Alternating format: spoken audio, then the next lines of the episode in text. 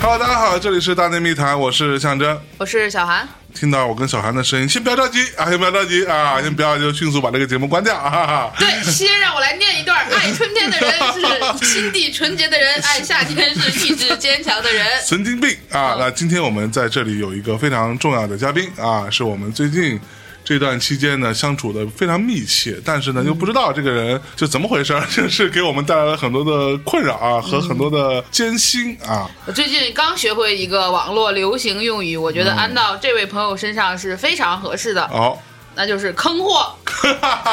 我们欢迎我们的坑货杨导。杨导来，大家好，大内密谈的朋友们，大家好，我是导演杨洋，哎呦 哎呦，你就是传说中的那坑货是吧？是 是，坑货上线了。对，可能很多听众朋友们有看，还有可能很多听众朋友们都没有去看，还不知道有这个事儿。那就是我们终于做了一个视频节目、嗯啊，大内跟看理想一起合作，然后跟优酷啊，在优酷上线的一个梅见青梅酒的赞助，给人念一下。对嗯酸啊酸甜甜。解辣解腻 这样的一款产品的赞助，然后我们终于出了一个视频节目啊，叫做《新四季歌》。嗯，那这个节目的幕后的黑手啊，每天在现场颐指气使，欺男霸女啊，这位导演就是杨导 啊。先说欺男霸女这个事儿，杨导是我目前为止见过的所有导演当中，我大概见过可能得有四五十个吧，啊，也不算太多。嗯，唯一一个在片场他周围所有的工作人员围绕他的核心 team 全部都是姑娘的一个。没想到啊。这是个，这是没想到一个意外，这是一个意外啊，是不是啊？你要不要先解释解释。呃，没有，当时还是按是这样，就照别的是我坐在屋子里面，然后拿着大家的简历，啊？一方面是按照学历、身高、颜值那个 啊，不不不，开玩笑，没有没有，其实这是一个很奇妙的缘分，呦呦，对，真的，在我以往拍片的这个经历里头，嗯。这对于我也是第一次，嗯。我从来没有在身边的这个核心创作团队全是女孩的经历过，嗯。在之前全都是男孩。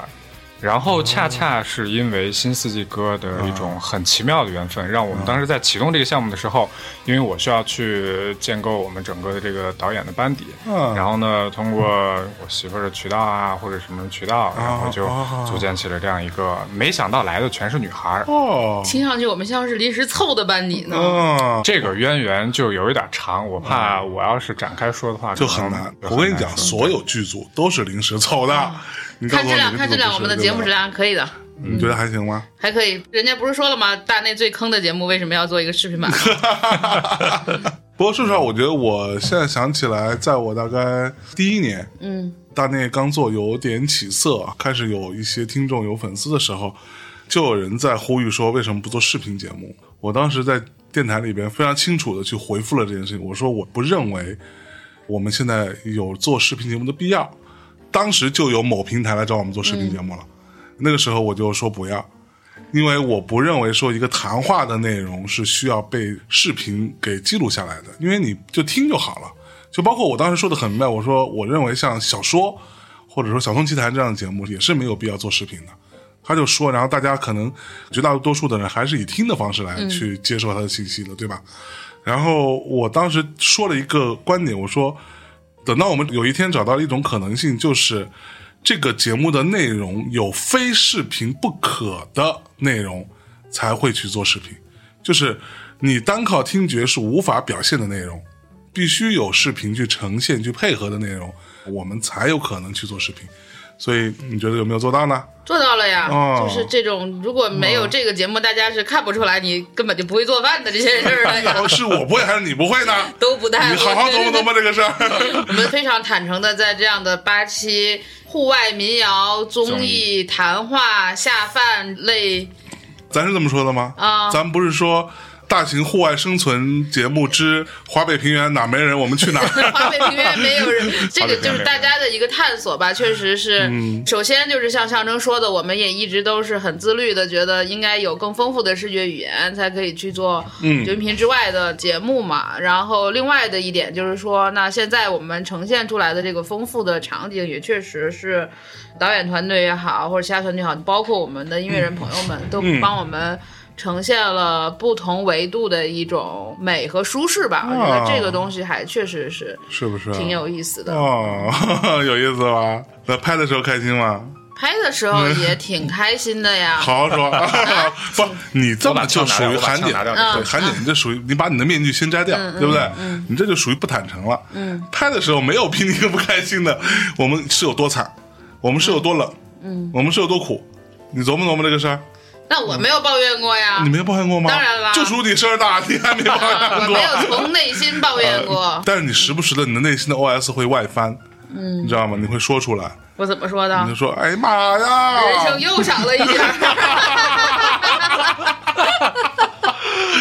关于人生又少了一节这件事情，大家去看曹芳那曹芳那期，对第二期，对，就可以看到为什么。哎，所以我其实今天很想跟杨导聊聊。首先，你本来是拍什么的？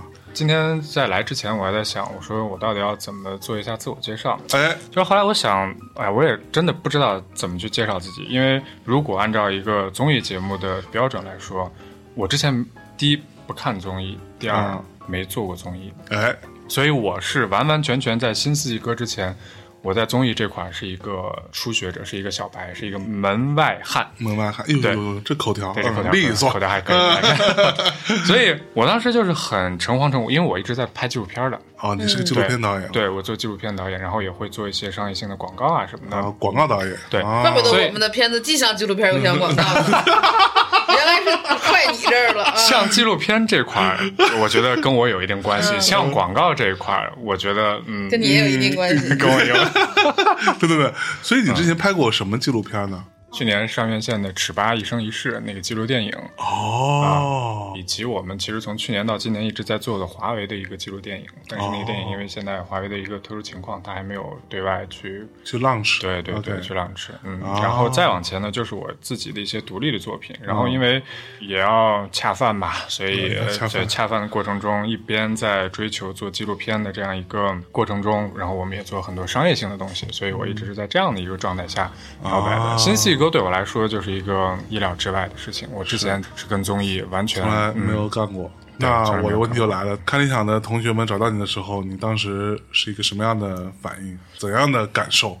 我回忆一下，不知道是坑吧？我回忆一下那个夜晚。我我特别愿意回忆那个夜晚，因为那个夜晚我相信是 特别改变改变人生的一个夜晚，改变人生的一个夜晚。那是北京的九月，那时候夏天还没有过完，那时候还处在夏天的这个燥热期。那天晚上，嗯，正好我媳妇儿跟孩子刚从老家回来，我去把他们从机场接回来。啊，当时已经挺晚的了嘛，十一点多。手机突然震起啊，然后我非常警觉，我说：“嗯，这么晚竟然会接到电话，对，必然是骗子，对，要不就是跟你说我们最近开了个新会所。”然后我就接起电话，当时是我师妹毕君，就也是看理想这边的小伙伴。啊。因为我跟毕君我们是多年的，她跟我媳妇儿还有我，我们都是师兄妹的关系，然后都是广院。所以关系都非常好。他当时特别着急的跟我说：“师哥，现在有一个很着急的事儿，说我们看理想有一个户外民谣综艺。”哦，我当时一听，就是我没听后面综艺这样子，我听户外民谣，我觉得很有趣，因为我自己也很爱听过去那些民谣。就他说有这么一个事儿，然后特别着急要做。师哥，你感兴趣吗？是，我说咱们是什么时候？因为我当时手上有一些其他别的事儿。他说明天我们就开个会吧。然后 咔咔咔，我当时手机已经开始震。他说：“师哥，我刚已经把这个项目前期的一些资料已经全部转发给你了，你先看一眼，然后大概十分钟后我再跟你通个电话，然后我们 看一下。对，给你十分钟，就给我十分钟，让我想一想，因为他说特别着急。然后我挂了电话，我就问我媳妇儿，我说毕君刚来电话了，这事儿咱到底要不要接呢？嗯然后他说是什么事儿？我说是一档户外民谣综艺，看理想那边的。他说嗯，他听起来很有意思呀。他说接啊，这事儿咱们以前没有尝试过。他说为什么不呢？哎，因为我平时跟我媳妇儿会在工作中有很多交，因为她也是同行嘛，都是我们以前都学一个专业的，她也是广播学院的，她也是广播学院的，对，啊。她是我师妹，然后毕君是我们俩的师妹，然后啊她说接，然后我嗯，那就接吧，然后就应下来，就在那样一个充满了潮湿燥热的北京的 夏末的夜晚，我就给毕君回过电话，我说可以啊，我说那咱们接下来怎么样？啊？然后他就又给我发了一堆资料，哎。然后说明天我们就开会。第二天就到了看理想开会，然后再隔了两天就来到了咱们的演播间跟两位主持人见面的。哦，当时的时间就是我见到你们和我接到这事儿前后就是差两天，对两天。我去，嗯，刚刚我们听到的是导演的版本，来韩姐说一下我们这边的版本。啊，新四季歌嘛，就是之前一直做四季歌嘛，四季歌就是梳理了中国的民谣，又跟自然什么的有关系。这个事儿没想到隔了两年呢，我们又要做视频版，然后就一直觉得可以做视频版嘛。它之所以能做视频版，是因为就像象征说的，就是它。有很多视觉的东西可以去呈现嘛，就我们也想表达一些更深层次和更生动的一些东西，确实需需要借助视频的一些传达吧，我觉得。然后就也一直在跟看理想这边去聊，看有没有合作。大家一直在对，在这之前我们做了各种小史。就是我跟象征的问题在于，我们都是那种提点子很容易，好多事儿坚持下来，包括去运营下来就基本上没戏的，就 是比较容易 提前放弃吧。但是这个事情，因为那个米娅一直在坚持，在往前去推进，这个事情突然有了一个可能性。然后我记得特别清楚，那两天你说你在北京焦头烂额的时候。象征正在一个叫阿那亚 DDC 的地方，对，半夜睡着了。然后那天我在成都玩，就是我当时正在 tag 靠着墙根儿吃着睡着 techno 笑气，两张照片被不同的网友截到了那个同几个群里面，说大内 所有的人都是睡货。蹦睡迪？在蹦迪现场，大家都喊我们哈睡。其实这样，那我稍微补充两句啊，就是这个主意呢，最开始是看理想提的，看理想说，哎，我们要不要一起来做一个视频的东西？我们当时觉得说，哎，好像有点意思。这是一八年的事儿，我记得是跟他们开了两次会之后呢，就发现大家就在碰这个方案的时候，其实有很多很多各种奇怪的想法，然后这个事情就陷入到一个漫长的等待当中。嗯，然后这个过程当中，说实话呢，我跟小韩其实一定程度上呢，也没有抱那么大希望了，觉得说啊，这事儿拖了这么久。就大家理解这个过程这么漫长，是谁能想到说这事儿能拍呢？然后这个过程当中，就米娅就是不离不弃啊，追着这个猎物，就好像是一个是吧，非常持之以恒的猎手一样，嗯啊，然后大概每隔一个礼拜就去问一下，哎，怎么样？群里 在群里问一问说说啊，有没有什么新的进展？需不需要我们改一改方案？然后中间呢也改了好几次方案啊。方案这个事情主要是米娅跟小韩两个人在弄的，因为当时我对于这个事情的期待可能比小韩还要再低一点。然后这个事情就一直到了今年，到二零二零年，我想说这事更不可能了，对吧？你说今年疫情，然后所有公司、所有品牌都能裁员裁员了，嗯，各种广告该撤撤了，全都属于这种状态，谁还干那个呀？结果好死不死，就在我跟小韩分别蹦睡地的那个过程当中，被通知说这个事情有戏了。嗯，但是呢特别紧，马上就要弄，然后我们就赶紧回来，然后就跟导演见了第一次面。对 对。对但在这之前，我挺真诚的啊，就是四季哥对我来讲是生命的一个重大的转折和礼物吧。这也是大家可以像战友一样，一直去努力做很多事情的一个。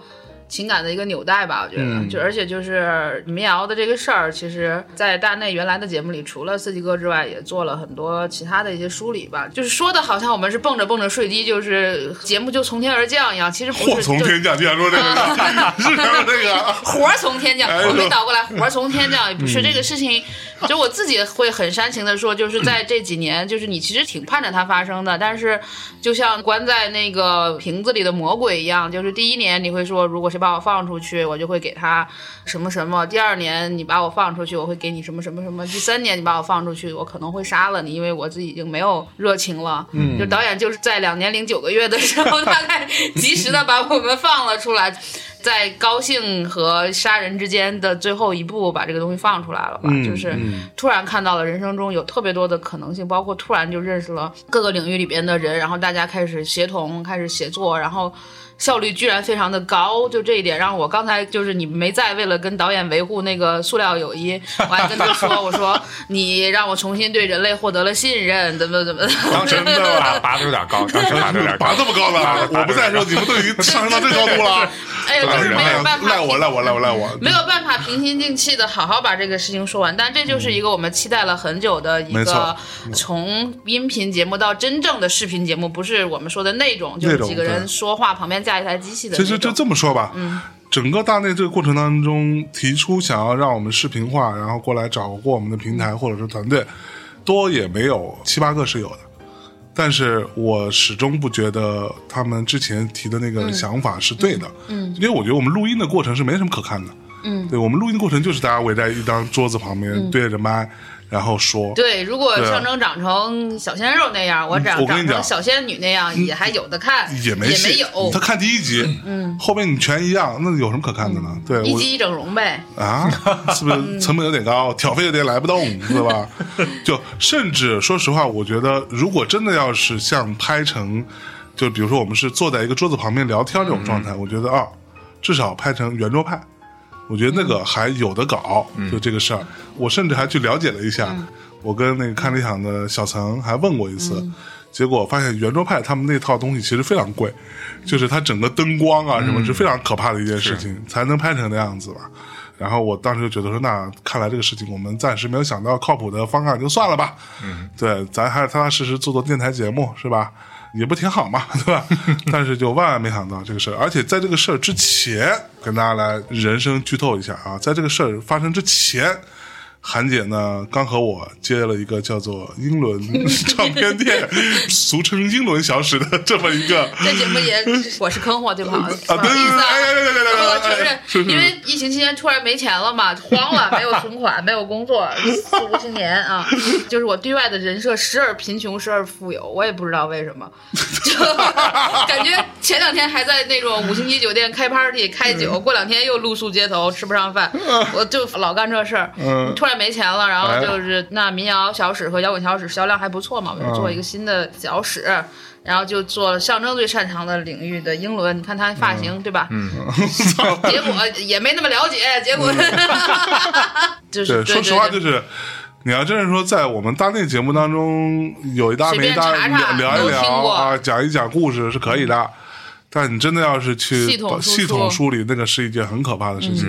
然后当时呢，我也是啊，这个第一呢，出于跟韩姐的这么多年的革命友谊，然后第二呢，我对社会也稍微大意了一点儿 啊，对这个难度的估计有所不足啊，然后就就应了这事儿。结果我们算是英伦小史跟新四季哥撞一块儿了。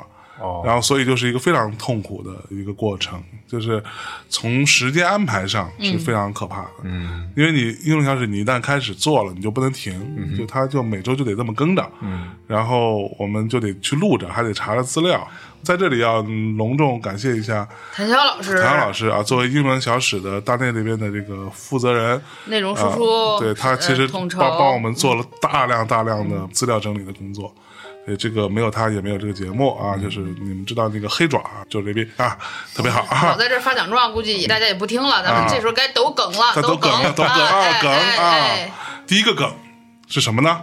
对我们新四季歌节目之所以能成有重磅嘉宾八位，得先说这个八位，重磅嘉宾啊，啊分别是马迪、对，曹芳、莫西子诗、陈鸿宇、阿朵、木马、房东的猫和狼哥。还有条哥，啊狼哥还带了条哥。对，你们听到这期节目的时候，阿朵这期应该已经上线了。对，这个怎么说呢？啊，作为一个资深的综艺观察家咱啊顶配了，啊，第一，这个阵容是非常好的；第二，阿朵这一期上线，我们就单说这一期，阿朵上过很多采访啊，各种各样的节目啊。我把话放这儿，没有一期能跟这一期的深度和真诚度相比的。嗯啊，拼钱、拼预算，可能咱没有人家多，是吧？嗯，但是咱也不差事儿，是对吧？对，咱主要拼真诚，拼真诚，拼啊走心。哎呦，导演自己从专业的角度讲讲我们这个节目到底哪儿好。刚才韩姐也说了她的这个渊源，然后也说确实有那么动情的一些表达。反正四季哥做到今天，对我来说，他也特别像自己的孩子，然后不断的在一个一个的生出来，然后一个一个的让大家看。所以每一集我觉得都很好。但是咱们刚才说到朵姐这期。确实，我作为一个综艺小白，嗯，在我有限综艺节目的老导演，对拍了四期综艺节目的这个老导演来说，因为我之前也看了那个朵姐在其他节目上的这种表现和表达，确实在我们节目里面所讲到的这些东西，所输出的这些东西，以及她眉眼之间所袒露出的那种人生的状态，绝对是不一样的。哦哟。起码在我们身边就已经看过片子的这些伙伴来说，他说：“哇，我们通过这个看到了一个完全不一样的阿朵。”嗯，这是我收到的一个评价。然后你说从我们的配置上，嗯，刚才向忠老师也说了，我们可能拼预算拼什么拼不过一些很大的那种综艺，但是如果我们说去拼真诚，我们拼温暖，我们拼话题的质量，对，我们拼我们在那样一个空间下我们能所做的这些。巧思和所做的这种情感的这种架设，我相信还是很值得一看的。哎，嗯，对。不过你知道，说实话，第一天拍摄的时候啊，咱们不是在那集合吗？嗯。有车去接我们吗？嗯。当然，我必须要在这里说一次啊，这个。你买的包子真好吃，每次你都吃四个啊。也不一定了，我也吃过六个。我说为什么每次我都只能吃到两个？问他们的时候，他说包子都已经被吃完了。不会，怎么可能？有好多剩的在那里啊！对，每次剧组大哥都跟我说随便吃啊，吃多吃点啊。然后我第一次到集合场地的时候，我是非常吃惊的。十几辆车往那儿一摆，对，因为我没有想到是这么多人。我本来以为咱们这个对吧，可能就是一个精致编制的一个小编制，三五个人，三五个人倒不至于。我本来可能以为是一个十来个人。左右的一个 team，对，就所有人加一起啊。但是后来发现，第一天去的时候，就好像有四五十个人吧，差不多十来辆车，然后配了俩化妆师，嗯让我觉得是蛮吃惊的一件事情。其实我们的阵仗还是不错的啊，虽然我们不是一个预算过亿的那种综艺啊，但是我们也是非常注重质量的。是这块我有一些想要说的，就是。因为可能大家总觉得四五十个人的团队，或者是十多辆车，那一定是一个预算很庞大的一个体系才能完成得了的。这其实跟我们整个行业运作规则是相关的，就是我们也可以是十几个人的一个精致化小团队，就是随便把这事儿凑合凑合，然后也能拍。嗯。然后呢，我们也可以就是把我们能调动的所有的资源都调动起来，尽可能的去保障在预算能控制的范围内，然后我们 all in 的去把这个东西去做好。所以其实，在这个过程中，当时我也有在想，一共就这么多预算，分配到每一期，我们到底要派出怎样的一个团队来完成这个事儿？后来我们就是整个内部团队，大家也达成了一致，就是我们并没有觉得这个事情是想要去赚一点钱或者怎样。我觉得那个。对于新四季歌这样一个充满诗意的名字和我们最初的一个初衷，它是完全相悖的。就是我们配不上这样的一个东西。就如果要本着那样的一个初心的话，所以那时候在想，那我们还是要尽最大的可能去把它做好。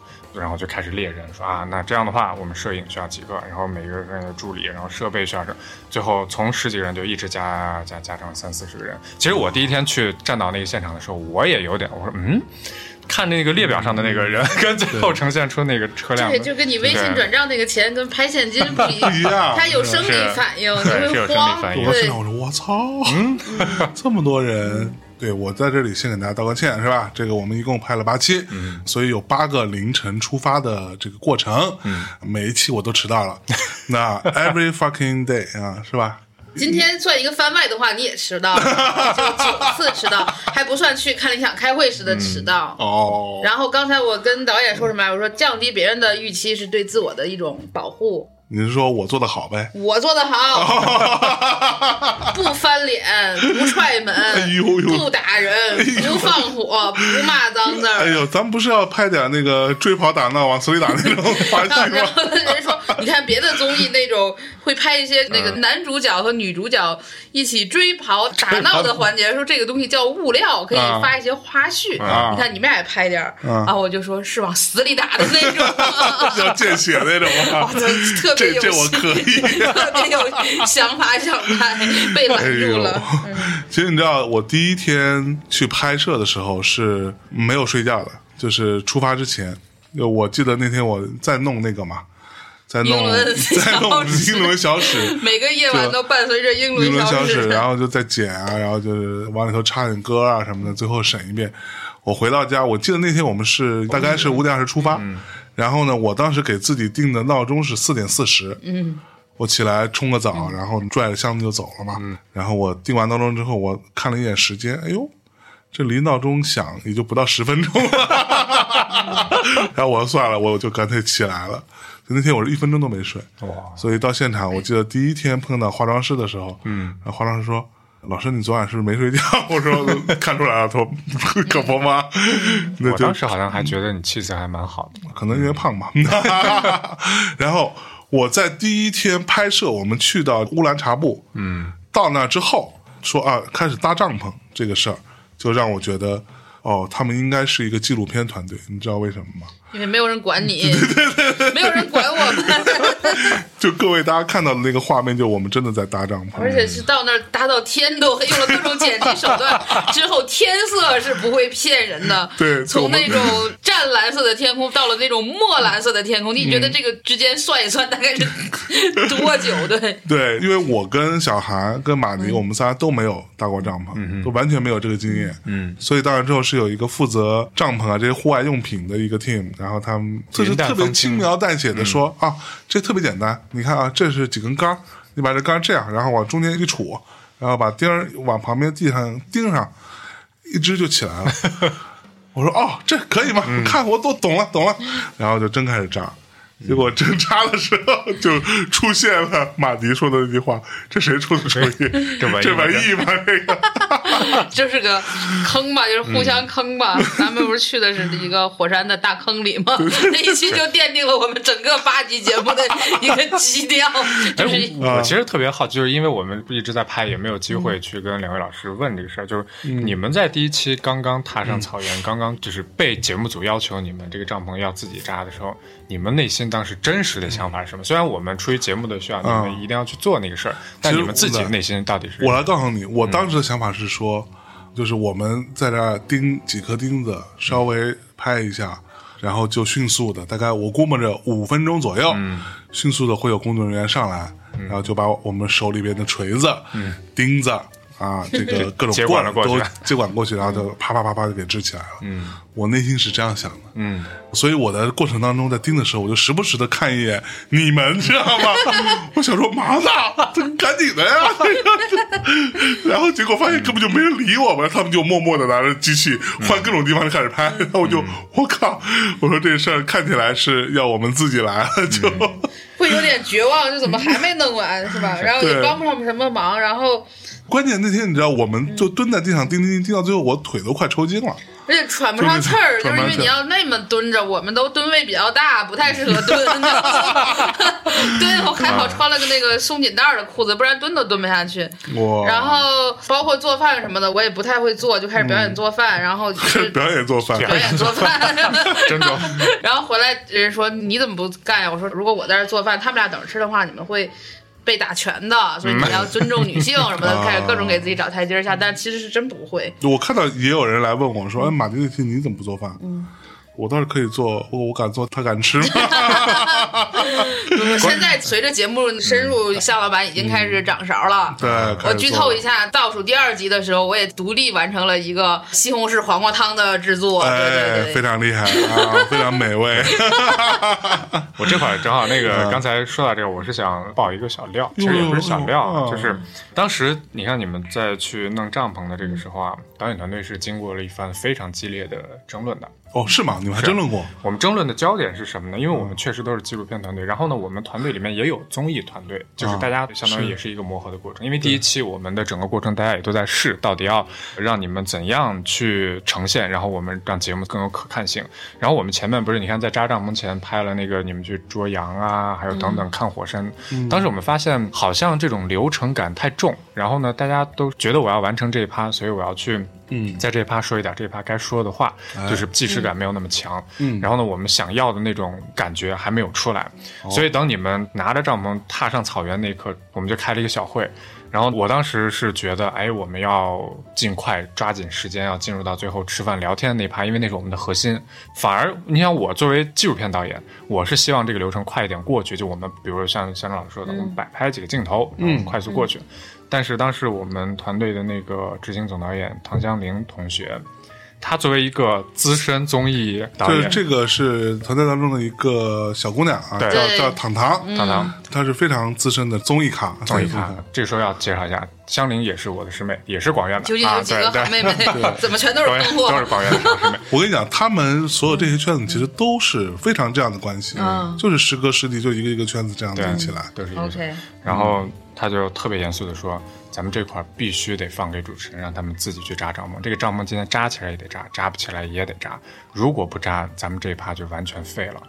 然后他说：“师哥，你评估一下，如果我们要扎帐篷的话，他们有可能扎不起来。”我说：“那这会不会有风险？”他说：“那如果扎不起来，可能也更好看啊。”反正最终咱们原来坑货是他，我知道，真的就是一个堂堂 你这个人。所以我们当时就一起又开一小会，最终决定 OK，那这一趴我们完全不管，所以我们离你们很远。当时就是刻意想要离你们很远，让你们就失去保护，失去是有人能帮助你们那种状态。我要郑重说一点，我自始至终也没有感受到过保护。什么叫什么叫失去保护？我们都在默默的保护你们。哎呦，好在你们还真的竟然把那个帐篷炸起来。当时等你们把那帐篷撑起来。那一下，我们摄制组所有人都笑了，就是 会心的，所有人都姨母般的笑声，所有人都说傻逼，你妈 早干嘛去了？不能快点吗？我象征这点是这样，他都是会就是在让别人失望到绝望的边缘的时候，突然就比如你等他等到一小时五十九分钟的时候，他就会出现，对，然后这帐篷扎仨钟头的时候，发现也能扎起来，能扎起来，对对，然后到最后一刻炒个蛋炒饭，弄个空心菜，反正也挺好，也能对，反正他总是在。最后一刻，就是在那种挽回自己所有那个力挽狂澜型。对对对对，但在这之前就一直 就特别拉胯。对，叫什么胯丝了，对吧？你知道我把这个节目给我爸看了，就我发到我爸妈那儿，然后我说你们看看这个，然后我爸后来就问我说：“哎，这帐篷是你们自己搭起来的吗？”我说是啊，然后我爸回了三个字：不可能。以他对我来讲，那是不可能。然后那会儿看片在家跟我闺女一块看片然后我闺女看完特别严肃的跟我说：“妈，你为什么在家不做饭，在电视上做？” 我竟无言以对。哎所以其实你们还是干了很多你们生活中根本根本不会干的事，就因为我是。你平时有朋友会邀请我出去什么？的，我们一起出去玩吧，去找个地方露个营，我绝对不会去。啊，就会觉得哇，又脏又灰，嗯，然后又不舒适，而且还不能洗澡，不能洗头发，那我干嘛要去啊？其实后来我发现也没有什么不能干的，真的，说实话，我在木马那一期，就是我们拍大哥那一期的过程当中，手不是被炉具烫了吗？真的很疼，但是我当时的反应就是往回一抽，嗯，这事就过去了。后来发现，其实手痒了好长时间，是到今天只有你发生了期待已久的工伤，工伤对，我们想要的期待已久的工伤都没期待到。就像这种事情，在我以前，我觉得我为什么要做这种事情？嗯，为什么我去用一个这样的炉子？图啥呢？在这儿对吧？吃的也不好什么的，拓宽了人生的体验嘛。我先说一个那个让我觉得最好笑的事情，就是我们拍大哥那一期，嗯，到了中午吃午饭的时候，嗯，那时候你们带着木马，嗯，去拍一些他的景了，嗯，然后我们就在吃午饭，我们不是有个房车嘛，对，然后那个房车司机就把那个小桌子给弄下来。完了，我们就坐下来吃饭。这时候，哎，剧组的大哥提来了一个小饭盒，嗯，粉红色，分为四层，嗯，然后啪往了一个，我说这是干嘛呢？他说啊，这是木马老师的，嗯，啊，我说操，凭什么他有小饭盒？我操！我说怎么着？他还自己的待遇不一样？我 我们旁边吃盒饭，嗯他为什么待遇不一样？他里面到底是什么呀？小韩说：“哎，你说这里面到底是什么菜啊？”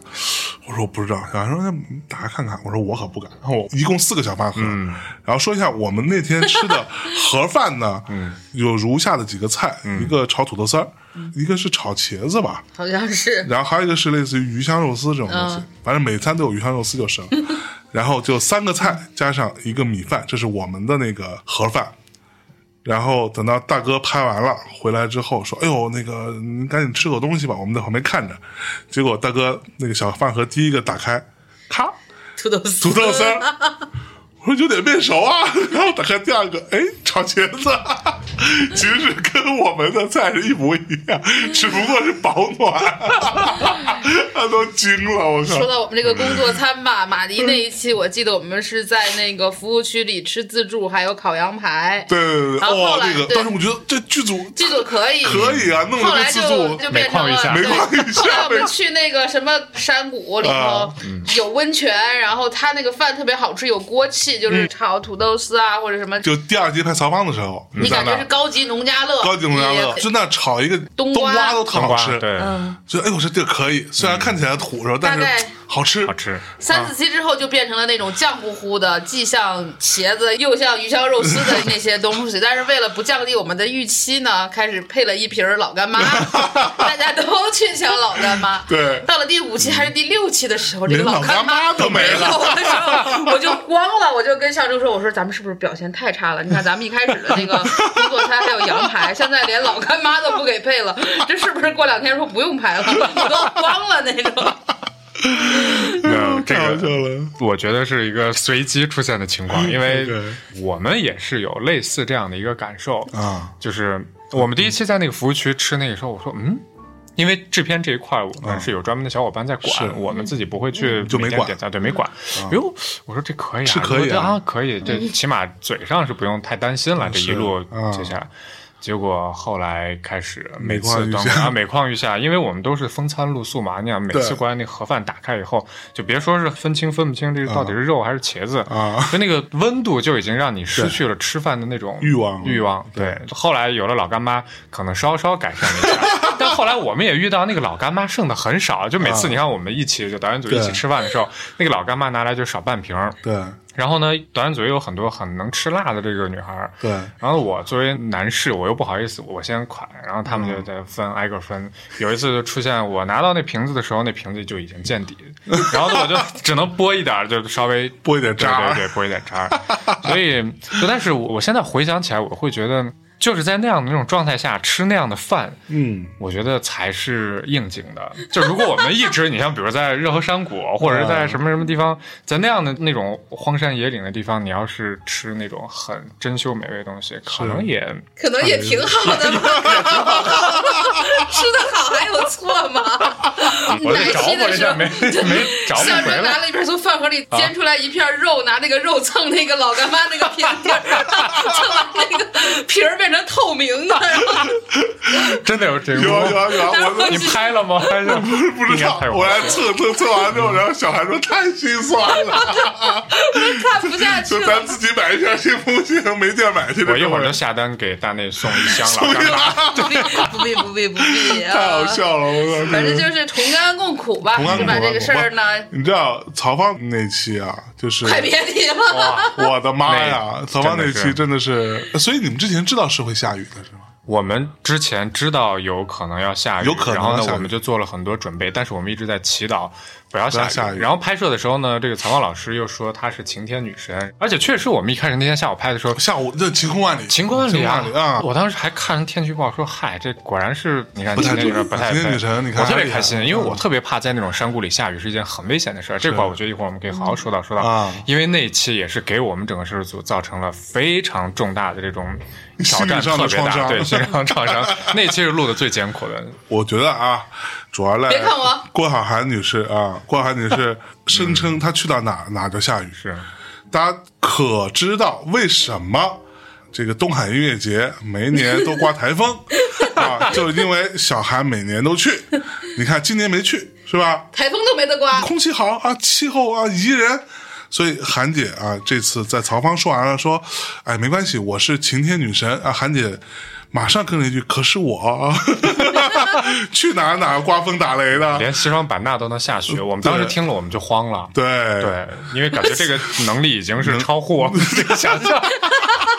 对，然后结果当天晚上果然就是那种风雨大作，那种雨流如注，雨流如注。其实大家都不知道，我们那个不是有一个那种户外的小椅子嘛？小椅子，那个小椅子背，嗯，其实是露在天幕外边的，因为天幕没有那么大，嗯，然后那个雨大到就是我整个屁股全是水。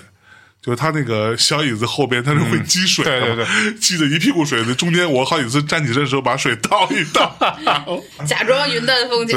不过确实，曹芳本人就是他带给我们的那个，他那种沉静也确实渲染气氛吧。我们坐在里面。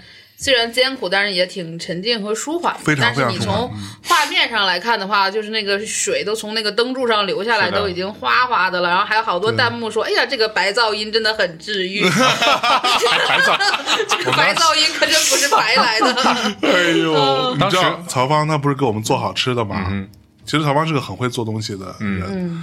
他那天给我们做了一个意面嘛，那个意面真的非常好吃。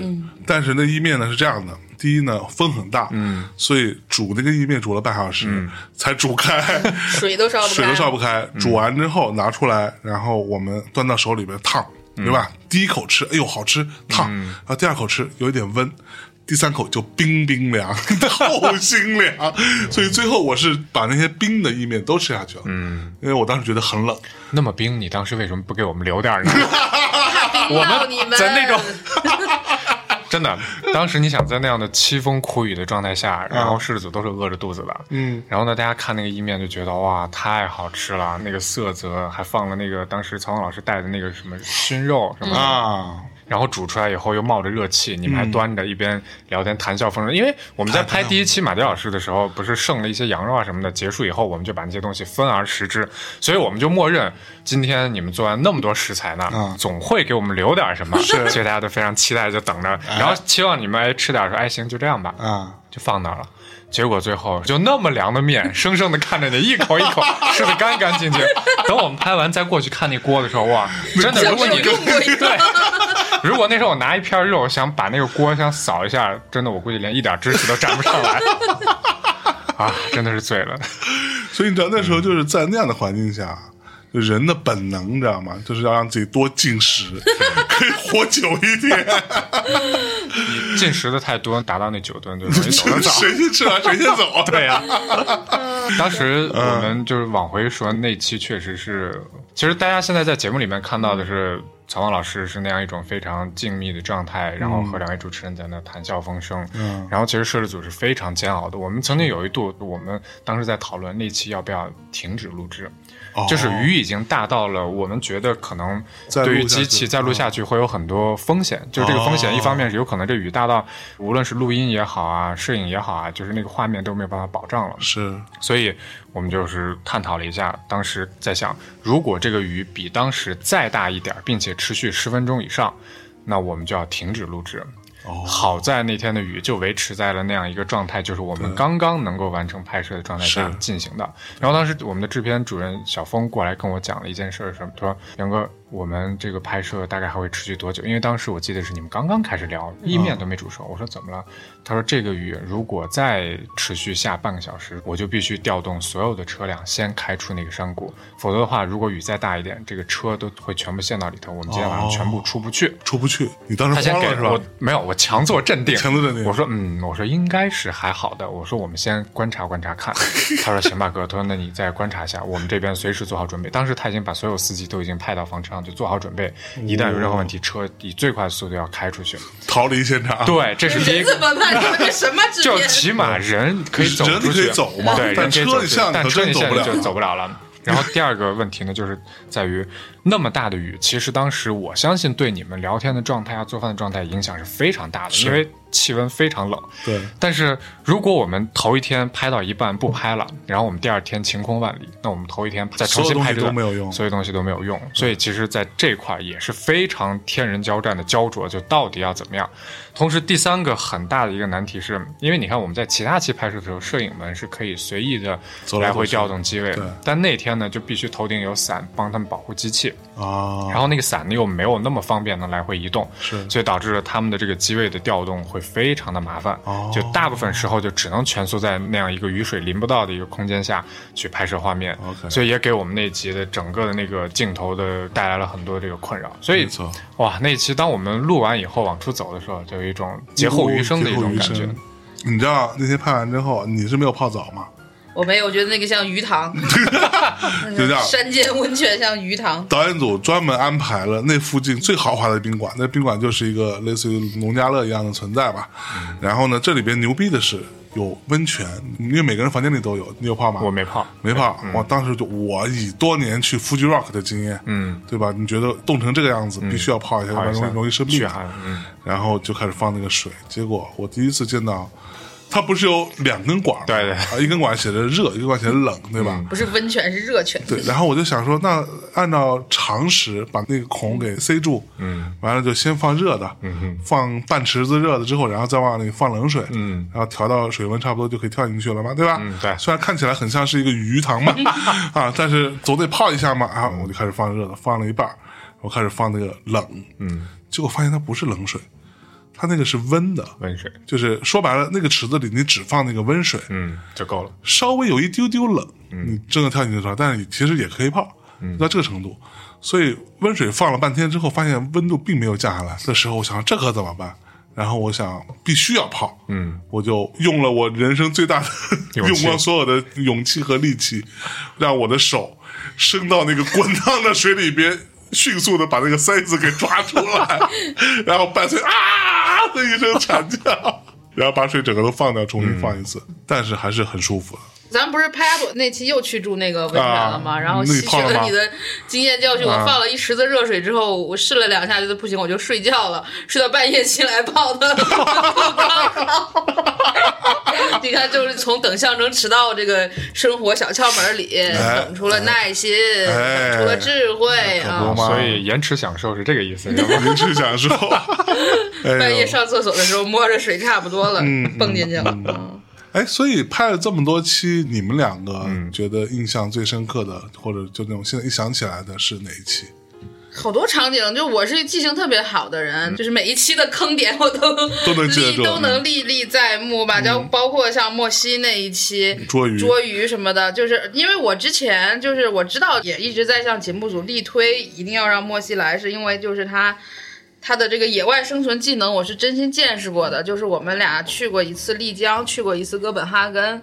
去丽江的时候，他就是演出完下山回来，就像一个小动物一样出来叫觅食，然后什么都没带，从那个青旅里边拽了两颗土豆，然后就揣了一包辣椒面就走了。然后到山上就把一棵看着没有树叶的枯树从根儿上踹倒，然后咔咔咔徒手几节变成柴火，然后开始生火，生火把土豆往下一埋就开始吃。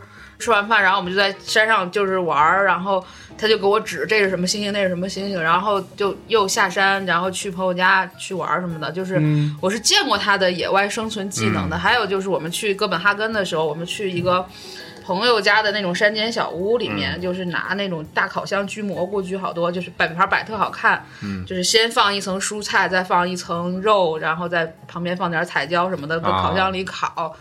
烤出来，大家拿出来都在那拍照的时候，他从那个包里拿出一包辣椒面儿，然后我就觉得天呀，就这个人已经超出了我对他的想象力。然后下午我们沿着乡间小路去遛弯儿，然后就发现一个那个池塘里边的水草，大概我觉得得有一公分厚，就是那种绿的那种小浮萍，那么厚的一层，就是你打远看你根本看不出来这是个水塘。然后他就三下五除二就脱了衣服就下去游泳了。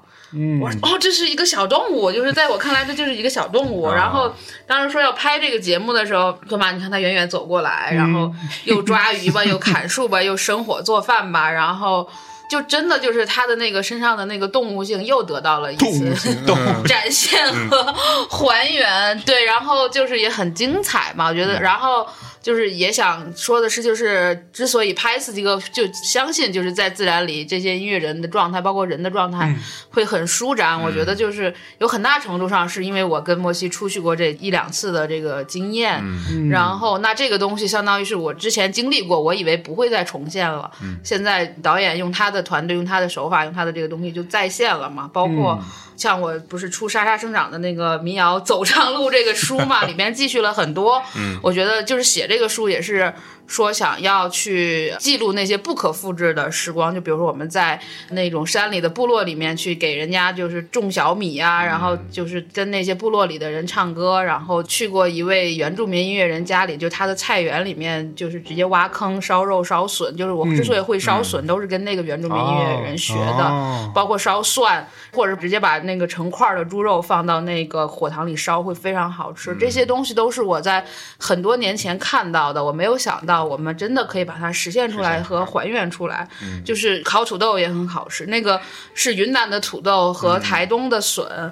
就是都烤到一起的时候，当时就还是挺感动的。然后我还给导演送了一个书，然后还很煽情的跟他说：“我说非常感谢你，就是重新雕刻了这段时光吧。”哎呦，雕刻时光，啊，这个文艺鬼。对于一个影 像工作者来讲，就是如果能被形容这段时光是雕刻的，就是我们用影像、用光影去雕刻一段时光，这对于我们来讲是很受用的一个评价，很高的一个评价。就是我会觉得，你起码你。雕刻那些东西是用了雕刻，而不是浪费这样的一段时光。嗯，就是我印象深刻的，我先说一个就是比较坑的点吧，就是我其实自己在做四季歌之前呢，我对于整个片子最终能够成为什么样子，其实也没有太想好，对，不太知道它会是一个什么样的状态。但是从新四季歌这四个字上来看，刚才向亮老师也说了，就是我们。嗯，像最初你们想做这个事情的时候，觉得就大家谈话有什么可拍的？怎么去把它影像化？我反倒觉得说话的部分或者是唱歌的部分是也许可以坐在这儿对着话筒，大家去能 get。但是属于四季的部分。这些是一定要用影像来去呈现的，没错。然后当他们结合到一起，这可能就是我们想要的那种诗和远方。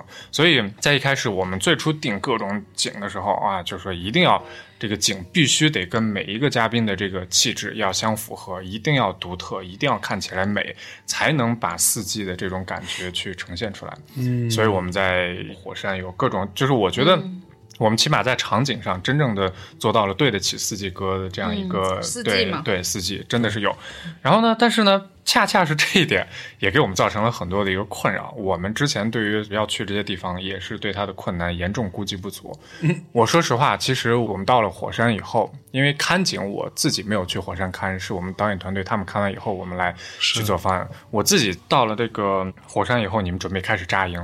我一脚踩到那个坑坑洼洼的，就很容易让人崴脚的那个草原上的时候，哇！我当时，当时产生了一丢丢后悔。是啊，对，在那一刻，我产生了后悔。没想到大后悔在后头呢。对我当时就说：“哇，今天哦，对，我也今天，我当时一脚踩上，我说完了，就是这个事儿看样子没那么简单。”嗯，从那一刻起，然后我就说：“那如果想把它继续下去，那真得抖擞精神。”其实每一期都有很多印象深刻。第一期让我印象特别深刻，就是我脚踩下去的那一刻。然后再往后，就刚才也说到曹勇老师的那场下雨，然后莫西老师捉鱼的那一个，确实也让我们特别的印象深刻。可是那期的弹幕太好了，说鱼演的真好，鱼就是好。我觉得鱼的演技确实好。对，你看那些鱼，老演员了，活蹦乱跳，老鱼了，老鱼，老鱼，老鱼。就是我每当想起这个的时候啊，就是你如果让我想感受最深的一点，确实太多了，因为感觉每一天回忆起来，就像我现在看我们已经上线的节目，每一个画面背后。我都能够想起当时那个画面背后所有人的当时的那个样子，心酸居多。如果一开始是那种就是带一点点惶恐、后悔和一点点心酸，就是我觉得随着我们的拍摄，其实感觉是越来越好的。就是到我们拍完狼哥那期，在最后那一刻，你是充满幸福感的。是是的，是的，是的。是，所以这个情绪是这样的一个变化。狼哥那期是一个，等到大家唱起歌来。的那个状态，我觉得一定程度上让我找到了啊，原来这个东西就是我们一直以来想要找的那个东西。对，米娅不是说这那个叫 magic moment 嘛，就这个东西就是感觉是有降临感的那一刻，。非常强烈的降临感。嗯就老狼上次来大内节目是一六年嘛，一六、年来过录过两期，也聊了很多，然后聊得很好。上次他来的时候，我有没有在他面前弹琴我忘了，可能也没有。嗯，但这次最后竟然你知道，说着说着唱了起来，起来变成你了。对、啊这个事让我觉得就很魔幻，你知道吗？就是你知道，我真的在我大学的时候刚开始学吉他，就是为了想要能够自己弹一弹老狼的歌，嗯，弹一弹许巍，嗯、什么朴树，就就其实没有什么太多的想法。当时你要说真实的心态，无非就是在姑娘面前露一手，嗯哼，就是这么点想法。然后在姑娘面前露那一手，最重要的那一段就是来自我心，嗯，然后所以我是专门是练过这一段的。啊，然后竟然在现场，如果大家真的到时候看到那一段，我我不知道这段会不会被放出来啊？会，既然都在这说了，就一定会放。对对对，就是那个，就是我弹着这一段，然后老狼突然就跟着这个就唱起来了。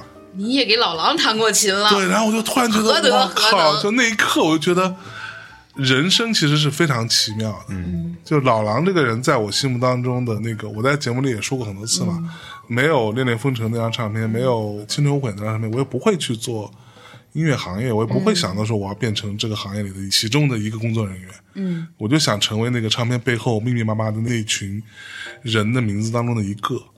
那对我来说是非常非常重要的。可能我觉得我这么说，大家都未必能能够感受到对我是有多么重要。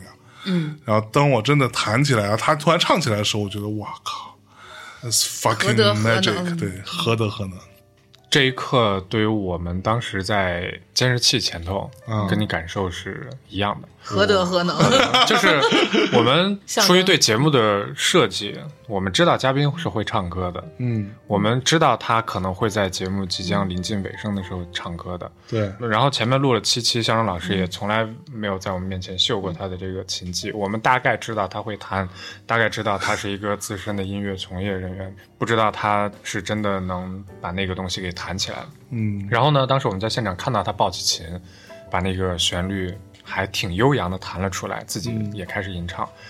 然后当狼哥一起唱起来的时候，那一刻哇，就那种感觉，我现在我觉得还有一点词穷，就是我不知道该怎么去形容，就很像我们期待的新四季歌应该有的那个样子，在那一刻，终于出现了。对，附体了，就是降临。说的这前几期跟白拍了似的。不不不不是不不就是每一期有每一期的质感，每一期有每一期的东西，就是在那期他给到的那个东西，对，其实是这样，就是我们在这里你可以跟大家说一下，我们最初想要做新四季歌这个东西的一个出发点，就是当时我跟小韩都有看到老狼在朋友圈发了一段视频，就是他拿着手机，他们在一个饭桌上，然后可能是在什么地儿的一个演出之前吧，然后一边吃口东西，一边然后突然就有吉他手带着吉他，然后有人拿一个什么破瓶子开始敲，对吧？然后有人拿起 iPhone 就调出一个键盘在那弹，就唱起了《美人》这首歌。当时我觉得特别特别好，所以我们的这个东西的最根本的那个出发点，其实就来自于老狼。所以，当我们后续的所有这些想法，说我们为什么想要做这个东西，以及期待的就是我们聊着聊着、吃着喝着就唱起歌来，这个东西的原点就在这里。嗯所以，当最终这个所谓的收官，就新四季歌的秋冬篇收官，老狼带着马条来到现场，然后最后就完成了这一幕的时候，让我们觉得是其实是一个很圆满的事情。我们前面走的每一步，每一个音乐人，每一个来的朋友，都是为我们去一步一步的去展现我们在这个路途当中的不同的面貌。嗯，我们每个音乐人不同的想法，真的是很难得。而且大家实话实说，我之前跟导演也说过，我说这些音乐人真的这就是他们有史以来做过最艰苦的一个通告。就是非常非常辛苦，对他们来说。对，可能就是一个出发的原点，就是非常具象的是老狼的这个视频嘛。当时我们也非常的受触动，然后老狼自己也说过，那个高晓松看完这个视频之后，也立马给他打电话说要做那样的视频节目的。对，就以现在的时间轴来看，那个还没有成嘛，我们这个也拍完了嘛。然后在这之前，为什么会觉得这个有触动？就是之前因为我带这些音乐人有做过一些演出，就是在那个时候不像现在这么职业化的时候，就更这样。就是周云鹏有一首歌不就叫《大排档》嘛，就是找个大大排档，一杯一杯到天亮，就这样的场景是在我们日常的演出过程中是经常会发生的。然后那个时候在麻雀瓦舍，每次演完，然后老钱就要点一只烤羊，然后所有人在那儿吃饭，然后小何小丽就争相唱歌，一般都会到五六点，然后大家就各自是那个中华曲库开始唱《爱江山更爱美人》等等的，就那个状态会比他在台上。更放松，嗯，就包括我还跟他们去过别的地方去演出，就我们经常会在那个一个叫义乌隔壁的地方，在有一首叫《杭州》的歌里也展现过这个地方。那个地方有点嬉皮吧，就是我在那儿看过万晓利演出，从晚上八点半演到第二天早上六点。哦，所以我听过万万晓利很长时间段的这种 唱歌，就这个东西，它都不是说为了票房、为了演出、为了通告，或者为了展现一个节目，或者是我要放大给更多的人一面，好去拿一些商业的机会或演出的机会，它就是一个神性使然吧。就那一刻，就万晓利从八点半唱到六点半的时候，他那一刻是肯定是有东西降临和附体的。就我是信这个的，只是我感受不到。那这些东西，这些神性的和灵性的瞬间，如果我们把它展现出来，也会让更多的人去知道啊，就是音乐它还有它有神性和有灵性的那个部分。那我觉得就是我们想去。达到的，或者是那种非竞技类的比赛类的节目所要传达的，就是那音乐是什么？我觉得就是我和象征，我们做了这么多年，就音乐行业不挣钱这个事儿，大家是都知道的。嗯，那我们还在做这个事儿，而且默默的做了很多年，不是说吹牛逼或者要标榜自己，就是在做这个，可能做别的也做不太好。那它的原因是什么？我觉得就全都是这些神性和灵性的瞬间的这些汇聚。嗯，那这个东西，那我们也是就是通过您和通过现在所有的这个团队去展现这些。雕刻这些时光嘛，而且这个东西我跟米娅说过，就是这种在饭桌上很多人聊天，文人志士聊天喝酒，会说一些很有意思的话。这个事情不仅仅发生在我身上，就是我不是最资深的，就是我上一辈的那些文人里面吧，就是我认识一些，比如说原来我们报社的主编或其他报社的主编都是喝酒，然后大家都是作家、诗人，大家一起饮酒行酒令，然后就。天南海北的聊了起来，然后大家都读过很多书，就很有意思。就这些层面上，我都在场过。然后我有一个就是也是以前报社主编的朋友说，他有一些同事去到视频行业，就一直跟他说，你去过那么多有趣的酒局，我们能不能跟着你拍下来？他说不要太麻烦了，而且摄影机一架。钱就没完了，然后就是我们也会不自然，所以这个东西是拍不出来的。你拍就会非常做作，我们那个所有的好玩时刻都会被你打断。然后他就毅然决然的不要拍，嗯，然后我是其实当时我们说要做这个事情是，我一直在想到我这位前辈跟我说的，首先会被打断，其次都要钱，对。然后这个节目拍完，我证明了两点，就是一，我测量出了这个东西到底要花多少钱，这个就相当于是你第一个爬上珠穆朗玛峰的人知道珠穆朗玛峰是八八四八米，我觉得这个是有意义的，对。其次就是那你怎样做到不打断，这个事情是我们做到了的，是。那你做到了，是你要坚守什么？这个东西我没有办法。用语言表达出来，但是你内心的那个微妙的感觉是知道的。这个东西衡量出来的价值也很重要，是。所以我们测量了这个一个很微妙隐微的东西的一个价值和距离吧。我觉得这个对我来讲是最大的一个收获。对，嗯，这个确实也是我们在创作之前一直在反复探讨的，就是我们在做这个东西，我们的嘉宾和主持人一直是处在一个交流的状态。其实从我们拍摄的角度。我们是特别不愿意打断你们的，就是我们已经想尽了一切办法不去破坏任何的一切，但是呢，我们又出于各种各样的原因，嗯，可能在最初的几期，我们需要在一些段落的时候去打断。但是对于我们自己来讲，我们是特别不愿意把这个东西打断，因为人和人聊天的这个状态，你一旦被打断，再去起这个情绪，又要从零开始，很微妙的场。它是对，它需要就像你爬山，就是你一旦打断，我觉得往下滑可能都不是滑下十几米、二十米，它有可能一下就掉到山底，你需要再次爬那个情绪的那个坡，这对于我们节目呈现是非常不好的。所以，我们也是特别希望用这种特别纪实的方式，就全力的去还原几位诗人、音乐人坐在一起，去把这些东西给呈现出来的那种状态。说实话，我觉得可能吃饭啊或者什么这种形态已经有过，嗯，也不是说太多吧，反正至少有人在做类似这样的东西。但坦白讲。我不是在自夸哈，我觉得咱们这一次干的这个事儿，做到这个程度的，我没看到过。就是自然吧，就是一个自然的东西，一个天真的东西，它没有被打断，其实很难。但这个东西，就是你如果是那种喜欢看比赛的或者看刺激性东西的人来讲，他可能也不会觉得这个东西有有多刺激嗯。重要。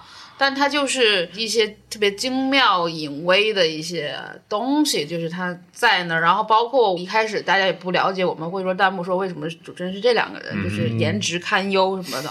后来慢慢就是会发现，因为我们慢慢学习和努力，也渐入佳境，大家坐在那儿聊天就会很自然嘛。然后会发现，那这些人坐在这儿愿意跟我们俩再多说两句，那这个就是我们俩的价值所在，可能跟颜值不堪也没啥太大 关系了。就是这个多说两句是很重要的。很重要嗯。对，就关于神性降临 （Magic Moment） 这一块，我特别想说的是，不仅仅在狼哥的这一期，我们在最后达到了整个这一季节目的一个顶峰。其实再往前倒，我们每一集的时候，在最后，当音乐响起的那一刻，我觉得都是属于那一趟旅程的那一个 moment。对嗯我说几个小的细节。我们第一集的时候结束，其实我们当时大家都还没有经验，不知道那一刻会是一种什么样的质感。然后呢，拍摄那块儿的时候，所有的人也都是有一点紧张的，包括两位主持人，嗯然后包括我们摄影组。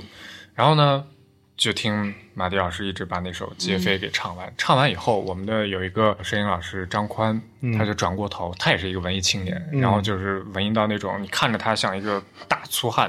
啊大粗汉，他转过头对我说的第一句话说：“好值啊，今天虽然今天这么苦，但是当音乐响起那一刻，他觉得他自己手中的那个摄影机都充满了诗意，就是他会不由自主的跟着音乐晃动起来。嗯就是如果你们回头看素材，会发现一个很有趣的现象，就其实我们每一场拍摄唱歌关于音乐这一趴的时候，是最不需要我去给摄影师什么。你要给什么景别？我只是告诉他，我说，哎，我们大概要从哪景里面就来什么。剩下的你会发现，音乐会在那一刻给离音乐很近的人赋予一种神性，或者赋予一种诗意。嗯就是你看他的那个镜头，当音乐响起来说，哦。之前我可能会对我们的一些小伙伴 说：“你刚拍你老晃，这就是会说很多。”但当音乐响起那一刻，我发现所有人好像都变了一个人，他们的那个在对镜头前那个表达，一下就充满了很多东西。然后，然后我们每一期嘉宾唱的那个歌呢，风格又不一样，对。每一首歌背后的故事传达意蕴也都不一样。然后你就会发现很有趣，每一个摄影在去表达那一段画面的时候，每一个人呈现出的画面都是带着自己独特的那种味道这一点就很神奇，这也是我会觉得，这是我们坐在那儿被音乐洗礼的这样一种价值所在。嗯对，那一刻我会觉得，就是每一期当这个 moment 来临的时候，我会觉得哇，就值了。每一期我都会有这样的感受，当音乐响起。嗯，对，就包括我觉得就是导演组选的这些场景，嗯我们去过的这些地方吧，就是虽然我会很查，我说这跟我们胡同差不多什么的，你太烦了，对对对，但确实也不一样吧。就包括哪怕是去同一个地方，但是就比如阿朵这期马上又上线了，我觉得就是阿朵穿的那一身衣服和当时那个场景真的好搭呀好美呀。那种美不是花枝招展的美，就是那个地方，因为我们拍完曹芳的时候，还是满地的那个鲜花和鲜黄的稻谷，就是非常的少女。对，然后又去到大概是同一个地方，但是只是换了一个谷。之后就因为天气的原因，就是所有的叶子已经枯黄，而且有好多那种白化那些东西都已经掉了，它变成银色的，对就是在棕色和银色之间夹杂的一个山谷。然后阿朵老师穿了一个略带一点那种孔雀蓝的那种衣服，就是它也很朴素，但又朴素中有华丽，就有一种坚韧的美。就跟她的性格很搭，这个东西你说是大家精心挑的呢，还是说偶然就到这么一个和谐的一个画面呢？我更相信后者。嗯，就真的你就觉得每一个配色都是那种偏执狂一样的纠正过，但是它确实是非常自然的，就特别喜欢那个棕色里边那个银灰色的那个树干，嗯，那种略略带点银色和阿朵那个衣服略略带一点那种荧光孔雀蓝，整体它是一个草绿色的嘛，就是也挺简单的基本款。但那点孔雀蓝的华丽和那一点银灰色的华丽，就是真的相得益彰。那个就是人性中最坚韧的那个部分，就靠这些隐妙的东西连接在一起了。嗯，也正好，你看，在第二期，我们刚才也说，风雨给我们的拍摄啊，给大家的表达带来了很多困扰。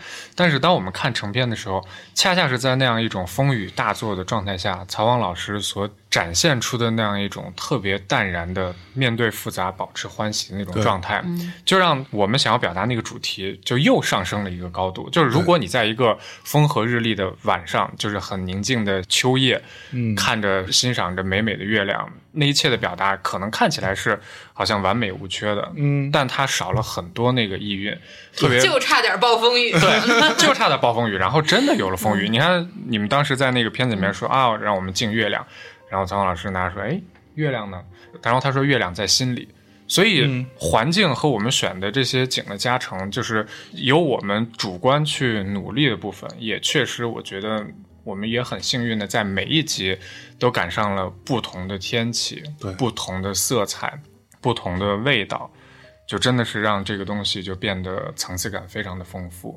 就是如果我们说真的是在雕刻这段时光的话，那我们可能我们有我们自己所有人用各自的这个能力去努力的部分，也有来自大自然给我们的很多加成和答案。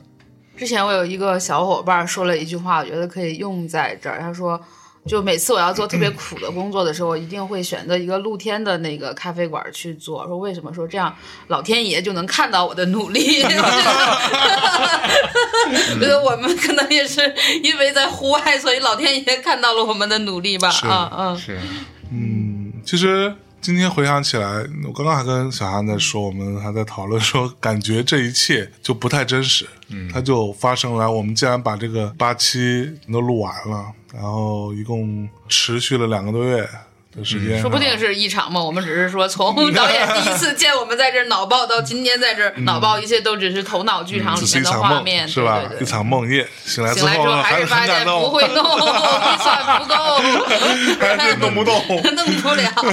对，其实我们在这个事情之前也是懵的，我们没有做过任何视频类的东西，我们也其实不知道视频要怎么拍，然后我们只能下意识的用我们惯有的方式去做这件事情，但是又有很多人旁边，又有很多机位，然后就导致我们其实也很难像在录节目一样那么的自然，对吧？所以其实这个过程当中，我们也是慢慢在摸索，你们一开始应该是也会紧张的吧？肯定会紧张，就是即便不紧张，也是不知者无畏，关键是我们那时候不知道怎么就不要弄。懵。对一开始真太懵了。所以就完全不知道这个事情他接下来要怎么办，我不知道，然后就只能有一搭没搭这么聊着，对，就让谈话不要停。但是这个过程当中，我其实是会很多次我在想怎么办啊，就这种、怎么办啊，这种想法是我之前在录大内的电台节目，我们是不太会有这种。是啊，我就观察。到刚才我们在开这个节目的时候，你就像拿出一根烟要抽上一样，那么对轻松就开始了这次就非常简单，对，而且那天就真的到那儿先扎帐篷，至少我自己已经半条命没了，就 是我当时心里想说，老子要去锻炼身体了。就会有这种感觉，然后整个过程我就觉得大家一步一步一步的，慢慢慢慢往前推着这个事情，我们跟导演组跟所有这些人之间的这个状态磨合的越来越好，然后我们可能也慢慢的学会了到底要怎么在镜头前面去做这个事儿，对，怎么表达，然后以及怎么把握这个节奏。尤其是当我们看到了前几期出来之后，嗯，我们可能大概知道哦，其实我们应该往这个方向去，那个方向聊，可能更快一点，就效率更高一点。就是我经常会碰到很多人会来跟我说，哦，我听过某某音乐人，他们上过很多节目，上过电视的，上过电台的。那我从来没有听到过他们像在大内的节目当中一样，嗯，聊出这么多东西，而且这么真诚。就这样的话，我相信小韩也听到过很多很多次，对，包括就是我有时候会看到有一些音乐人他们的什么粉丝群啊，什么在什么豆瓣小组啊，有时候就会说，那如果只听一个，你就听他们上大内的这一期，嗯特别特别好，特别精彩什么的。我当时在想，我们为什么能够做到这一件事情啊？就是让他们无论是艺人自己，还是说他的受众们，都觉得这是他们最精彩的一期。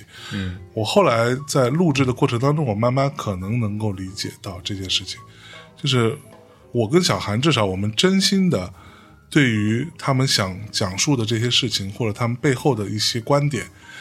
是好奇的，嗯，很想听他们说，嗯，然后我们就会用各种方法去想让他们对去怎么说，慢慢慢慢的拖着他们把这个东西说出来，嗯，然后说完之后，我们又会有我们自己的一些看法，会有一些可能甚至有点不太一样的看法，那这个就会产生一些碰撞。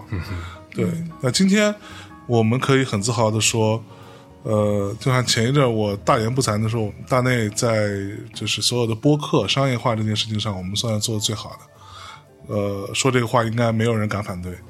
对，但是今天我也可以很自豪的说，我们是第一个真正意义上的做了一个视频节目的播客，一个电台。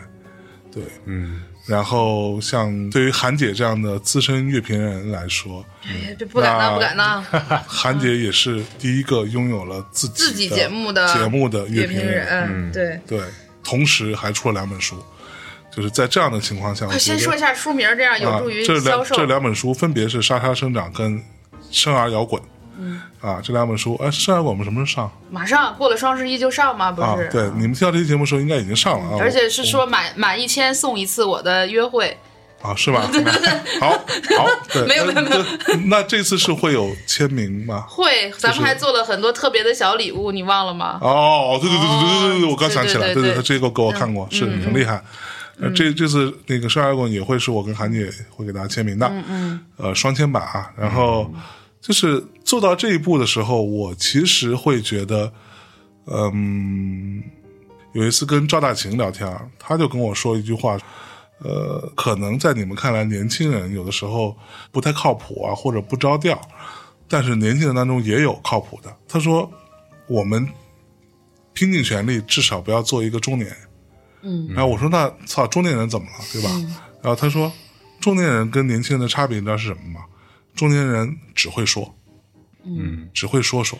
我们动手能力还是有点忒年强一点年轻。人真的就会去做。是对我说或者我不说，但是我就会做。我想做，我去做了。就做了，做完之后是是好是坏，那是另当别论。嗯，但是操，老子做了。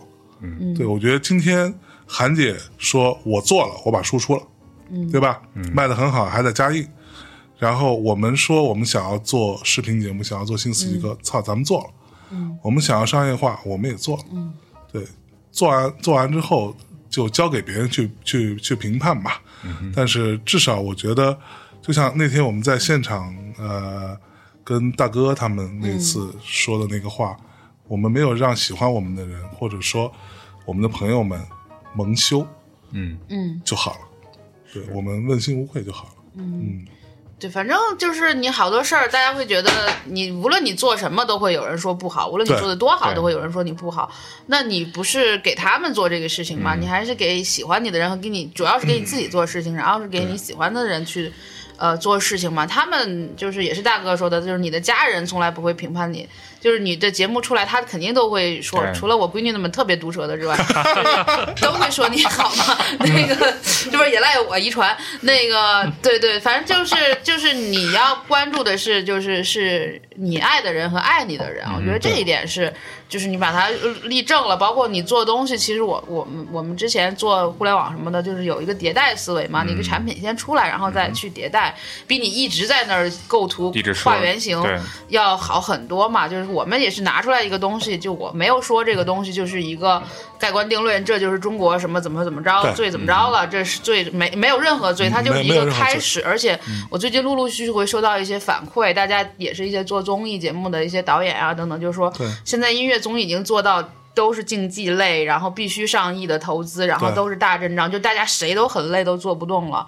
然后突然发现你们是做一个这个体量的东西，然后是完全非竞技类的东西，但是又有音乐性，嗯，又又又有可看性。就是他就说他给我提供了很多思路，就是我没有觉得你做的好到登峰造极，但是你让我产生了很多，就是我在我的擅长领域内，我还能再做什么？就是那我可能擅长编曲呀、我擅长即兴的 jam 啊，或者我擅长就有好多有乐趣的东西。他自己就就说他萌生了好多点子，说呃综艺不一定非要做比赛。因为比如像老狼这样的人，他自己也说过自己不是一个比赛竞技型的选手。那我觉得就是按世界公平来讲，那世界上有一半人擅长竞技，那最起码有一半人不擅长竞技吧？那以后这些不擅长竞技的人，他就没有出路吗？就要去死吗？这个不会吧？就是那肯定还会有另外一种，就这么多年我们喜欢摇滚乐也好，或者一直在做这种民间的播客也好，我们所有的 slogan 可能都是另外一种，就是希望世界中能给世界提供另外一种种可能像刚才导演也很。那个信誓旦旦、眼含热泪的跟我说，他的 slogan 叫什么来着为？世界的每一处改变做证明。为世界的每一处改变做证明嘛，所以对吧哦？那我们一直在探索世界的另外的可能性，那这些可能是为什么呢？就是为了就是。让这个世界有所改变嘛，对吧？对就是这个，它世界是多元的，是丰富的，它不仅仅只有一种。就是我一直是坚信这个的，就是当你知道这个世界不仅仅只有一种的时候，你就不会是那么的较劲，或者是怎么样的那样的人。我们不是说我们做了一个多多好的节目或者怎么样，就是你如果看完这个节目，你觉得你愿意丰富你的人生，你愿意出门走走，带上朋友和家人去去，不用那么诗与远方，开车两三个小时能到的地方。扎扎帐篷，烤烤鱼，或者你愿意听听歌，对吧？拿一个小音箱到户外听，可能跟在耳机里听是不一样的。对。你愿意嗯开着车带着家人去转转，或者是你愿意嗯。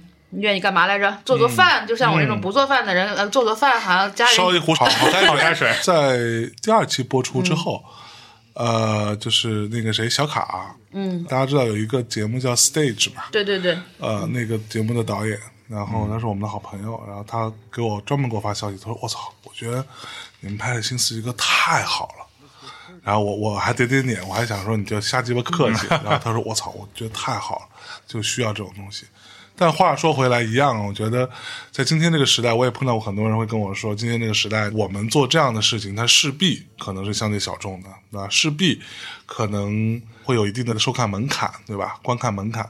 那我们没有那么洒狗血，我们也不是艺术人生，对吧？我们也不是这那的。那可能大家都在拼了命一样更高、更快、更强的那么个劲儿，想尽办法吸引眼球的时候，我们却做了这样的一件事情。当然，这就是我们想要做的事情。当然，第一，如果你没看过，那如果你喜欢大内的节目，我建议你去看看。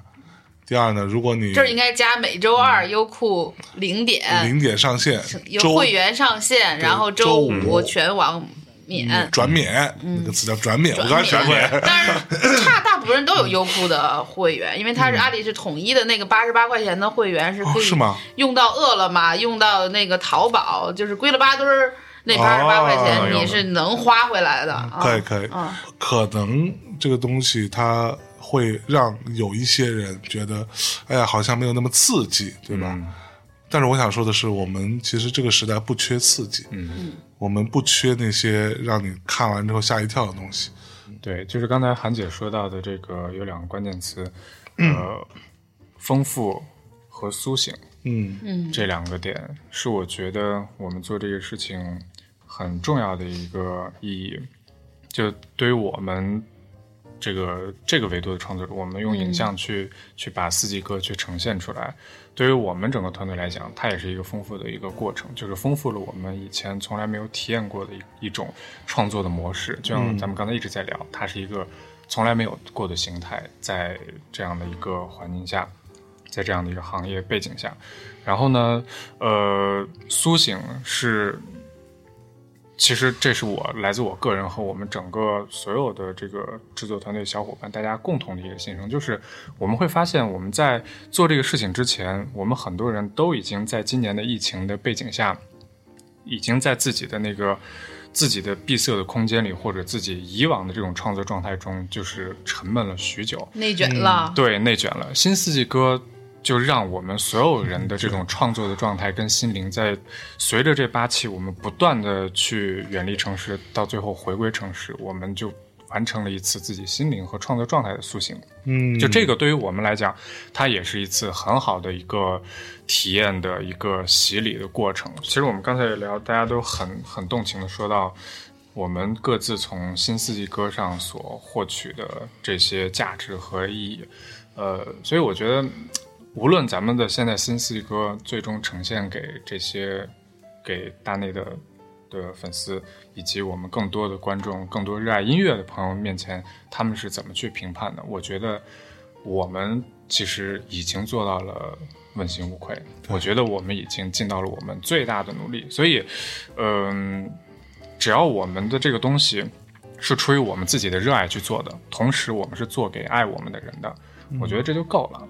就像那个韩姐在第二期曹芳老师那一集的时候说了一句话，端着那盆儿已经快要变凉的那盆儿一面说：“ 什么是诗和远方？这就是诗和远方。诗和远方就是我们愿意去做这个事儿，以及我们在做这个事情的过程中，我们所遇到的一切事儿，这就是诗和远方。我觉得，嗯嗯，嗯，而且就是也是前两天有人问我嘛，就是说，就是你一直做四季歌、新四季歌，然后就是各种四季自然，你老说，那你你你喜欢哪个季节嘛？就是你到底喜欢哪个季节，或者喜欢？然后我我我就说的是，就是你一定要经历过四季的轮回，然后你会爱上四季的全部。就是你不能说我只喜欢春天，或者我只喜欢夏天，就是就是我们经历过就是一整圈儿的这个轮回，你才能够了解到四季是什么和大自然是什么。如果你只晒太阳，不不淋风雨，你也不知道大自然什么叫馈赠，对吧？你如果只是呃就是春季里的那种 chill，然后你没有冬天的那个冷，你也不会。就是我以前。住的胡那个胡同的房子，我是春天搬进去的，然后就一直觉得很美。结果到冬天的时候，我那个呃是漏风的，就是那个是木头的，是八十年代那种木头的那种窗那种窗户，就是你怎么弄也不行，你就太冷了。然后第二年我就赶紧搬走了。就是我如果没有经历过那个冬天，呃，那我也不会就是找到更适合我的居所。就是嗯，就就反正我觉得就是这样说就有点就有点鸡汤了，但是就是我是觉得。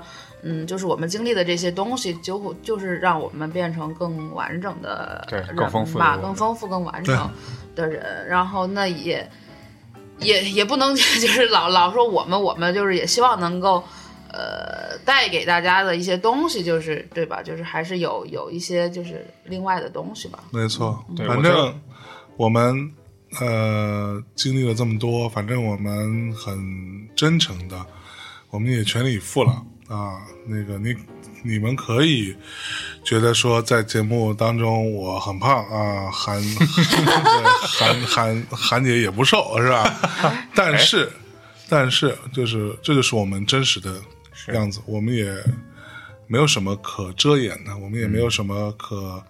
非要去怎么样？看习惯了就就行了。我自己看到阿朵那期，我自己看我自己。我之前会给导演列那么长，哪个哪个那个特写要删，哪个特写要删。阿朵那我只删了一点点，我自己觉得哎。怎么这么好看呀？哎，对，阿朵那期穿着貂呢。对 我那期为了配上阿姐的那呃不是阿朵姐的那个霸气，我把我那个羽绒服内胆里的那点狐狸毛穿了上，然后对，嗯，果然出来效果不错吧？是没错，就是大家如果反正有兴趣啊，大家看一看。阿朵的这一期，这期比较长的，有五十多分钟吧，五十多分钟，五十多分钟。后面一期比一期长，我听说了。对，我们就前面也会有听众会觉得说短。短，说好说好像还没怎么着就没了。对，但其实我们每次都录录的东西很多，但有会有一些平台或者各方面，大家会有会有一些意见，我觉得也也也都合理。嗯，因为毕竟这个东西它不是一个播客节目，我们可以聊两小时。嗯，把这节目放两小时出来，这个确实是有点难。那我觉得。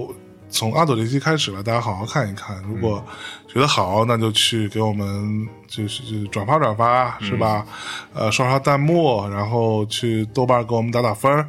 啊，豆瓣那个好像也很奇怪，就最开始我开了分嘛，开分八点八，开分八点八也算还还还可以吧。嗯。那后来就听说是豆瓣最近内部在做一些整改。嗯。呃，他们有很多东西会受到影响，他们好像在换系统什么的。所以最近显示出来就好像又没有评分了。嗯，那大家反正再再多打一打，多去打一打，刷一刷。嗯，我看优酷都已经九点二了，就是还是挺高的一个评分。但是现在还是希望，就你不仅你看，你要就是让你的朋友和家人也去看，让我们的点击量上去一点点。然后发弹幕也挺逗的。那天就是我不是就莫西那一期，我我最近我觉得有一个弹幕让我乐死了。莫西那一期导演特别坏的给了我一个烤鱼的。超长的呆萌的特写，我好像没有动。就是那个 像一个 GIF 画面，那个火苗在缓缓的动，其他一切都没有动。然后，然后我看到一个弹幕，快乐死我了。弹幕上面写的是“小韩点勾 PG”。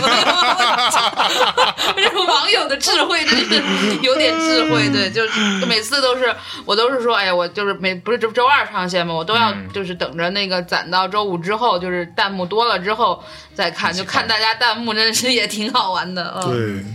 反正对吧？各位听众朋友们，大家都是亲人，都是朋友。那我们很努力的吃了这么多苦，嗯啊，办了这么个事儿，也很真诚的做出来这么一东西，也不丢人，嗯，对我们问心无愧，对吧？啊，你们脸脸上也有光，那亲人怎么办？就是给我们去刷一刷，啊，对就是打打分儿，啊，请去豆瓣打打分儿啊，去优酷刷刷弹幕。啊，给你的亲戚朋友们、七大姑八大姨啊，这些都非常好。这个很适合家人看，包括我们房车那个给我们开房车的大哥都说，他闺女都抢着要看。对，就是老少喜这么老老这么说，好像自己在推销那个 嗯过年点心的，但是就是真的还是挺挺挺挺老少咸咸宜咸宜的吧？就是嗯他就是嗯，哎，我想说什么来着？挺老少咸宜。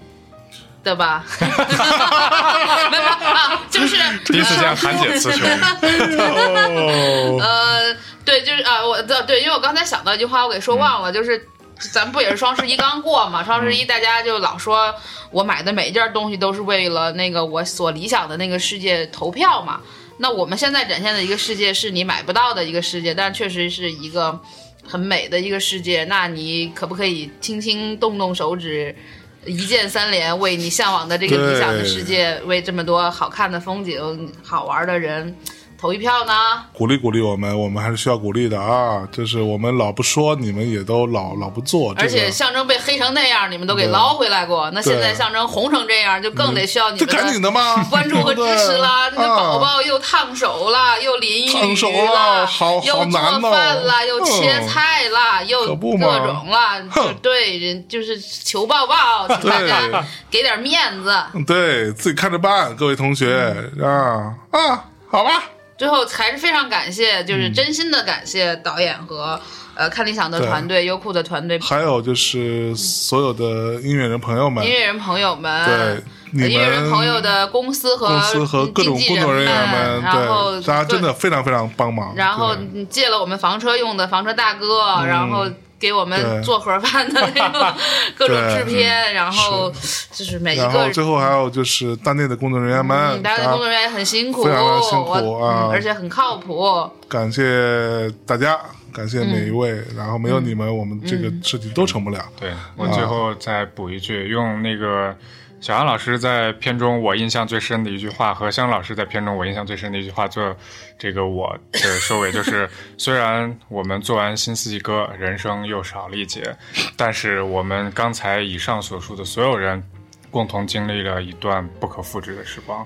哦，哦好的，那最后放一首歌，结束我们这期节目吧。啊，放哪首歌呢？南山南，那是神经病啊！我每次想放南山南，你为什么不让我放？这个没出现在节目里，对不对？啊，我们回到原点，就放一下权哥的四季歌。这个是我们所有这些节目，是从音从文字到音频到视频，全方位立立体化的一个精神的内核。嗯就是每次虽然我说的很矫情，但是这首歌是每次听我都会觉得想去落泪的一首歌。好的，那跟大家说再见喽！感谢所有人，感谢各位听众朋友们，记得帮我们去刷一刷，打好评啊！感谢导演，感谢谢谢谢刚才提到的所有啊，大队的工作人员、看理想的各位。都非常辛苦，所有艺人朋友们啊，所有优酷的各位朋友们，嗯，以及感谢梅见啊，跟大家说再见，拜。拜拜。拜拜